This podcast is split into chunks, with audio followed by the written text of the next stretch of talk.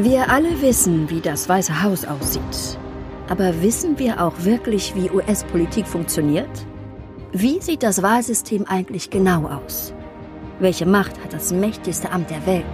Wer darf überhaupt US-Präsident werden? Und was genau bedeuten die neuesten politischen Entwicklungen in Washington, D.C.?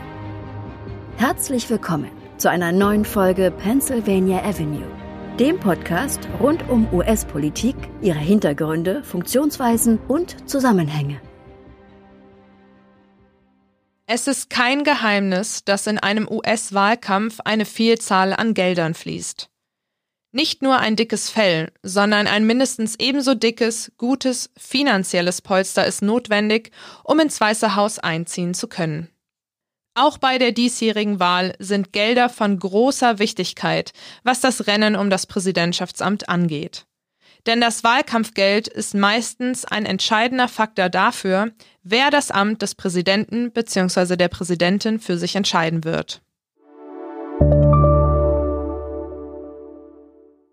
Aber bedeutet Geld wirklich gleich Macht? Analysiert man die vergangenen US-Präsidentschaftswahlen hinsichtlich der Gelder, gewann seit dem Jahr 2000 derjenige Kandidat, der die meisten Spendeneinnahmen erhielt. Eine Ausnahme ist jedoch ein viel zitiertes Beispiel, das das Gegenteil beweist.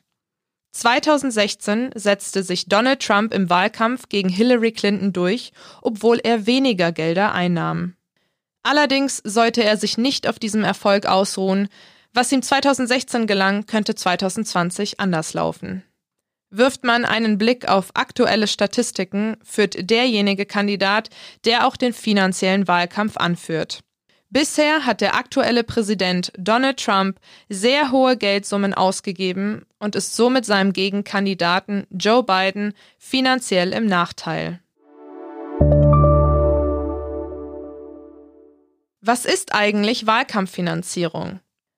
Unter Wahlkampffinanzierung oder auch Wahlfinanzierung versteht man in den Vereinigten Staaten von Amerika die Finanzierung von Wahlkampagnen sowohl auf Bundes- als auch Landes- und kommunaler Ebene. Auf Bundesebene wird das Wahlkampffinanzierungsgesetz vom Kongress erlassen und von der Federal Election Commission, der FEC, einer unabhängigen Bundesbehörde durchgesetzt. Die FEC überwacht nur die Wahlen, führt diese nicht durch. Achtung, das wird nämlich oft verwechselt. Gemeint mit der Finanzierung sind damit alle Gelder, die die Kandidaten, politische Parteien und Initiativen unterstützen und fördern. Gelder werden benötigt, um verschiedene Kampagnen weiter betreiben zu können. Begriffe wie Money in Politics oder The Costs of Democracy werden dabei oft in Zusammenhang mit Wahlkampffinanzierung gebracht. Warum eigentlich solche exorbitanten Summen? Im internationalen Vergleich sind die Wahlen in den Vereinigten Staaten von Amerika wahnsinnig teuer. Die USA sind ein sehr großes Land mit einer weit verstreuten, politisch und ethnisch zersplitterten Bevölkerung von etwa 330 Millionen Menschen. Diese zu erreichen kostet nun mal viel Geld und die Kandidaten und Kandidatinnen inszenieren eine riesige Show, um die kleinsten Zielgruppen zu erreichen. Aber auch die Dauer der Wahlkämpfe sowie der dezentrale Ablauf dieser Kampagnen für die Wahl sind ein Grund für solch hohe Summen. Das aufgebrachte Geld wird von politischen Kampagnen vielerlei verwendet. Etwa 30 Prozent aller Wahlkampfausgaben gehen auf Medienkampagnen, darunter vor allem TV-Spots. Die Kosten sind von der Region abhängig. In den USA muss man Fernsehwerbezeit für Kampagnen kaufen, während hingegen sie in anderen Ländern frei zur Verfügung gestellt wird. Den zweiten Platz mit rund 21 Prozent belegt das sogenannte Fundraising. Ja, es kostet Geld, Geld einzutreiben. Die übrigen finanziellen Ressourcen gehen für die Verwaltung und die Gehälter der Wahlhelfer drauf. Hinzu kommt das viele Reisen. Um mit potenziellen Wählern und Wählerinnen direkt in Kontakt zu kommen und zu kommunizieren, müssen Veranstaltungshallen gemietet werden, sowie Flüge der Kandidaten und Kandidatinnen und ihrer Gefolgschaft und eben auch andere Reisekosten, Unterkünfte und nicht zu vergessen natürlich Werbeartikel für die Bürgerinnen und Bürger, wie zum Beispiel T-Shirts, Caps und Fähnchen. Aufgrund der vielen Ausgaben ist Fundraising in den USA jedoch nicht nur zu den Wahlkampfzeiten notwendig, sondern wird stets von den politischen Komitees betrieben. Wer schafft, viele Gelder einzutreiben, kann sich in vielerlei Hinsicht beweisen. Für einen Präsidentschaftskandidaten bzw. eine Kandidatin ist die Finanzierung des eigenen Wahlkampfes und das Öffnen der Kampagne für Spenden die Gelegenheit, um zu zeigen, dass seine bzw. ihre Kampagne professionell ist sowie gut organisiert und effizient. Gelingt das, hat er bzw. sie große Unterstützung in der Wählerschaft.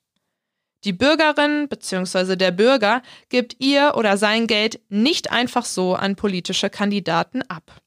Es braucht ein Überzeugungsvermögen.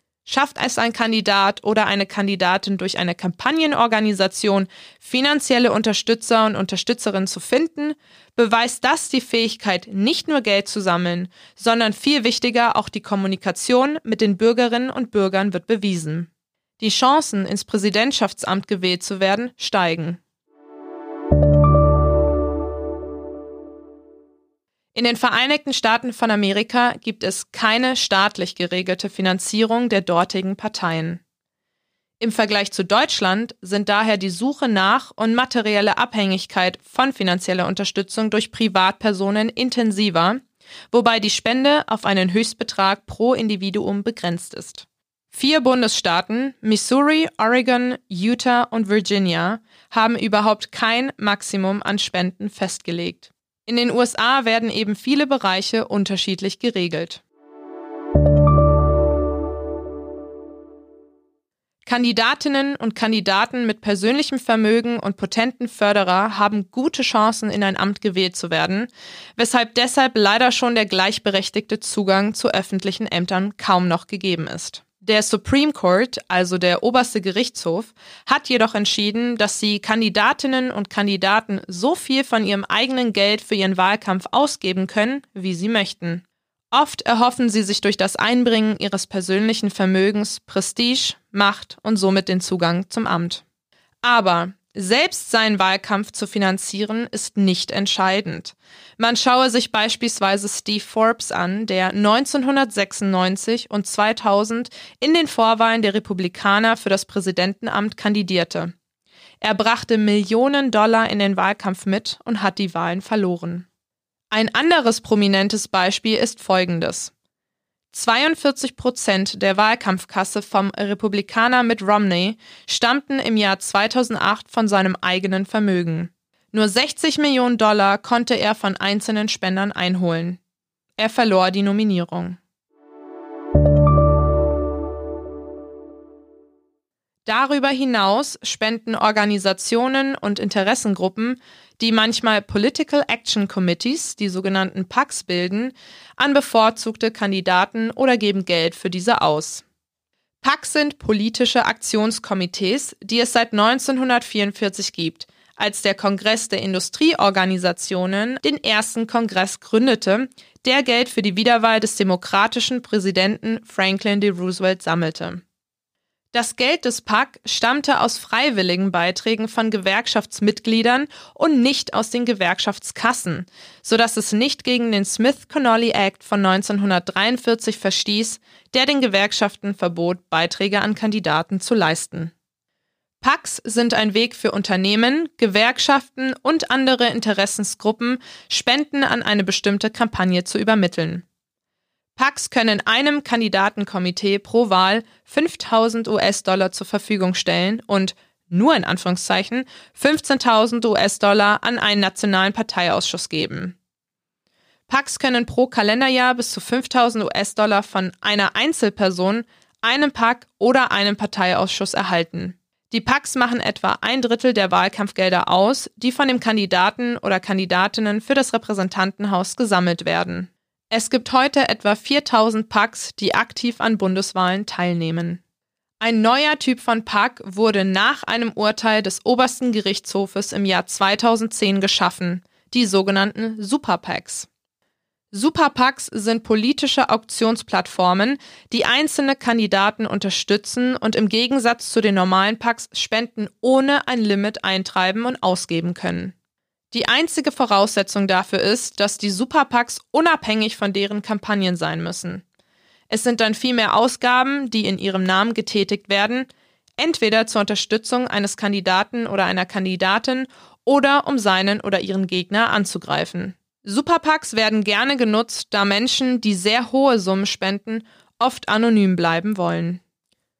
Die wichtigste Aufgabe der Superpacks liegt darin, Geld für Wahlwerbung einzusammeln. Und diese Superpacks werden hemmungslos eingesetzt. Für schwerreiche Sponsoren sind sie der leichteste Weg, denn die Superreichen lassen dadurch beliebig hohe Summen in den Wahlkampf fließen. Es gibt keine Obergrenzen an Einnahmen oder Einschränkungen hinsichtlich der Geldquellen. Superpacks sind in den USA höchst umstritten. Kritiker befürchten, dass der ohnehin schon enorme Einfluss von Geldgebern auf die Politik durch die Unterstützerplattform nochmal um ein Vielfaches gesteigert wird. Zudem bemängeln sie löchrige Kontrollmechanismen und fehlende Transparenz, was die Herkunft der Gelder angeht. Die bekanntesten Super PACs bezüglich des aktuellen Wahlkampfes sind America First Action und Preserve America PAC, die Donald Trump unterstützen. American Bridge 21st Century und Unite the Country hingegen unterstützen Biden. Die Art der Kampagnenfinanzierung wird viel kritisiert und wirft grundlegende ethische Fragen für die Demokratie auf. Es schafft Herausforderungen für Demokratien im Allgemeinen, auch wenn Geld ein notwendiger und nicht mehr wegzudenkender Aspekt der modernen Politik ist. Während meiner Recherche habe ich herausgefunden, dass besonders der Schutz der Meinungsfreiheit und die Verhinderung von Korruption, also zwei wesentliche demokratische Prinzipien, miteinander in Konflikt geraten. Auf der einen Seite wird die Finanzierung einer Kampagne als Form der politischen Meinungsäußerung betrachtet, auf der anderen Seite wird versucht, die Finanzierung der Wahlkämpfe zu regulieren oder sogar einzugrenzen, um Korruption zu verhindern und um mehr Transparenz zu schaffen. Durch diese Regulierung der Wahlkampfspenden und Ausgaben versuchen Regierungen zu vermeiden, dass Politiker die mit ihrem Amt verbundene Macht nutzen, um große Beitragszahler zu belohnen oder starken Einfluss auf das politische System erlangen. Jedoch schreibt der Politologe Jonathan Bernstein in The New Republic, und ich zitiere, Allgemeiner gesagt sind Kampagnen und Wahlkampfausgaben nur eines der Dinge, die beeinflussen, wie wir uns gegenüber den Kandidaten fühlen, was, denken Sie daran, nur ein Faktor ist, der bestimmt, wie wir wählen. So gesehen ist Geld also nicht allein das Mittel, das alleine beeinflusst. Wenn man sich die Geldsumme anschaut, die die Kampagnen von Präsident Trump und dem ehemaligen Vizepräsidenten Joe Biden eingesammelt haben, darf man nicht vergessen, dass Trumps Wiederwahlkampagne einen Spendenvorsprung hatte. Generell zieht Biden mehr Spender in städtischen Gebieten und an den Küsten an, während Trump die ländlichen Gebiete der USA finanziell an Land zieht. Schauen wir uns doch mal den Monat August an. Eigentlich ist der Monat August eher schwierig, was Spenden angeht, denn spendable Geber sind im Urlaub und kleinere interessieren sich dann eher weniger. Jetzt, im August 2020, sammelte Joe Biden um die 365 Millionen Dollar für seine Kampagne und seine gemeinsamen Ausschüsse mit der Demokratischen Partei ein. Ein erstaunlicher Betrag, der jede monatliche Spendensammlung bei früheren allgemeinen Präsidentschaftswahlen übersteigt. Joe Biden selbst sagte in einem Statement, dass der Spendenbetrag ihn umhaut. Er benutzte die Worte It blows me away. Um dieser krassen Zahl mehr Gewicht zu geben, hier noch ein Vergleich. Im August 2016 sammelten Hillary Clinton und ihre Partner vom Demokratischen Nationalkomitee 143 Millionen Dollar ein, während Donald Trump mit seinem republikanischen Team in Anführungszeichen nur rund 90 Millionen Dollar aufbringen konnte. Barack Obamas bester Spendenmonat waren 193 Millionen US-Dollar im September 2008. Im Jahr 2008 erreichte der republikanische Kandidat John McCain im Verlauf seiner gesamten Kampagne nur 383 Millionen Dollar. Medienberichten zufolge sind große Teile des Wahlkampfbudgets von Donald Trump bereits aufgebraucht. Darauf reagierte Donald Trump vor seinem Abflug nach Florida und North Carolina. Er setze auch sein Privatvermögen ein, sollte es notwendig sein. Ich würde das tun, wenn ich müsste, aber wir sind in einer sehr guten Lage, sagte Trump. Laut Trump habe sein Team derzeit viel mehr Geld zur Verfügung als zur gleichen Zeit im Wahlkampf vor vier Jahren. Biden hat, wie bereits erwähnt, sehr hohe Geldsummen eingenommen. Nach der ersten TV-Debatte zwischen Donald Trump und Joe Biden hat die beiden Kampagne in einer Stunde 3,8 Millionen Dollar eingesammelt, der höchste Betrag, der je in 60 Minuten zustande gekommen ist. Währenddessen wird auch Mike Bloomberg, ehemaliger Präsidentschaftskandidat für die Demokraten, 100 Millionen Dollar in den Wahlkampf von Joe Biden investieren und die Demokraten im Wahlkampf finanziell unterstützen, um Trump zu schlagen. Eine krasse finanzielle Entwicklung Bidens. Vor dem Super Tuesday im März hatte Biden nicht mal 100 Millionen US-Dollar zur Verfügung. Was war das eigentlich mit Bloomberg? Bloomberg ist ehemaliger Bürgermeister von New York und hat als Multimilliardär seinen Wahlkampf selbst finanziert und keine Spenden angenommen. Einem Bericht der Wahlkommission FEC konnte man entnehmen, dass Mike Bloomberg innerhalb drei Monaten rund 920 Millionen Euro für seine Bewerbung um die Präsidentschaftskandidatur der US-Demokraten ausgegeben hat. Mike Bloomberg gab so viel Geld für Facebook-Ads aus wie Trump, Sanders, Warren, Biden und Gillibrand zusammen. Er gab hunderte Millionen US-Dollar für Fernsehwerbung aus, weit mehr als alle anderen Kandidaten und Kandidatinnen, und war trotzdem Anfang März nach enttäuschendem Ergebnis bei den Vorwahlen aus dem Rennen um die Kandidatur ausgestiegen. Für was geben die Präsidentschaftskandidaten eigentlich das Geld aus? Donald Trump gab 11 Millionen Dollar für die Super Bowl-Anzeigen aus. Mehr als eine Million Dollar investierte er in Anzeigen, die auf dem Medienmarkt in Washington, D.C. ausgestrahlt wurden. 156.000 Dollar für Flugzeuge, die in den letzten Monaten Luftbanner zogen. Hershey Company, der Schokoladenhersteller, erhielt 337.000 Dollar, die die Kosten für Artikel wie die M&Ms unter der Marke des Weißen Hauses decken, die von den Verwaltungen beider Parteien verschenkt wurden fast 110.000 Dollar für Yonder, eine Firma, die Magnetbeutel zur Aufbewahrung von Mobiltelefonen bei Spendensammlungen herstellt, damit die Spender nicht heimlich Trump aufnehmen und seine Aussagen veröffentlichen.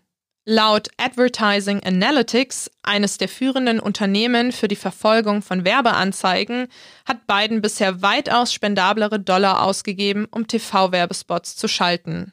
Zwischen dem 10. August und dem 7. September gab die beiden Kampagne etwa 90 Millionen Dollar für Fernsehwerbung aus, mehr als das Vierfache der 18 Millionen Dollar, die die Trump-Kampagne ausgegeben hatte.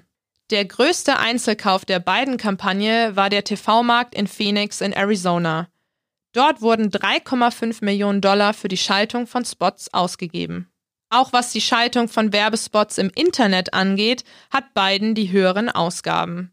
Laut Advertising Analytics gab die Kampagne des ehemaligen Vizepräsidenten 12,3 Millionen Dollar aus, um digitale Spots auf Facebook und Google zu schalten, während die Kampagne von Trump in dieser einen Woche 6,9 Millionen Dollar für digitale Spots ausgab. Die Kampagne von Biden kündigte noch einen sogenannten Werbeblitz für den Herbst in Höhe von 280 Millionen Dollar an.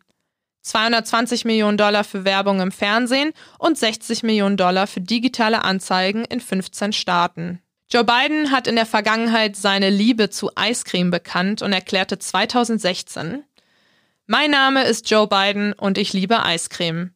Ich trinke nicht, ich rauche nicht, aber ich esse viel Eiscreme fügte er 2016 in weiteren Bemerkungen hinzu. Es gibt sogar eine Tumblr-Page mit seiner Obsession.